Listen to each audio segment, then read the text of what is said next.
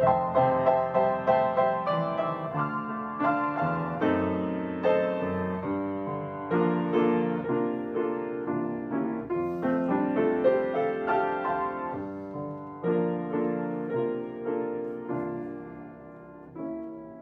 hermoso día para todos. Estamos ya de lleno en este lunes 18, disfrutando de esta lección número 4 que se ha titulado El Diluvio.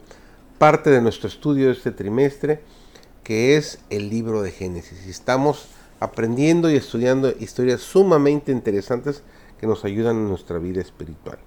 Su servidor David González, nuestro título de hoy es El suceso del diluvio. El relato bíblico está en armonía consigo mismo y con la enseñanza de la naturaleza. Del primer día empleado en la obra de la creación se dice en Génesis 1.5, y fue la tarde y la mañana un día. Lo mismo se dice en sustancia de cada uno de los seis días de la semana de la creación.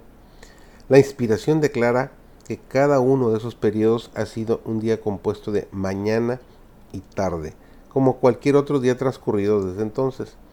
En cuanto a la obra de la creación, el testimonio divino es como sigue. Lo encontramos registrado en el libro de Salmos, el versículo 9 del capítulo 33. Porque Él dijo y fue hecho, Él mandó y existió. Antes del diluvio, el desarrollo de la vida animal y vegetal era inconmensurablemente superior al que se ha conocido desde entonces.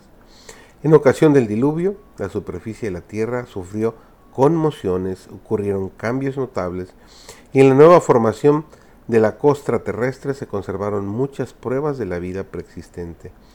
Los grandes bosques sepultados en la tierra cuando ocurrió el diluvio, convertidos después en carbón, forman los extensos yacimientos carboníferos y suministran petróleo, sustancias necesarias para nuestra comodidad y conveniencia. Estas cosas, al ser descubiertas, son otros tantos testigos mudos de la veracidad de la palabra de Dios. El amor de Dios por el mundo no se manifestó porque envió a su Hijo, sino que, debido a su amor por la humanidad, envió a su Hijo al mundo, para que la divinidad revestida con la humanidad pudiera ponerse en contacto con la humanidad, al paso que la divinidad se aferraba de la divinidad.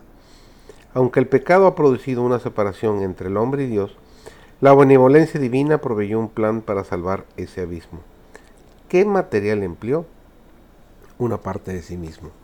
El esplendor de la gloria del Padre vino a un mundo manchado por la maldición y mediante su propio carácter divino, su propio cuerpo divino salvó el abismo.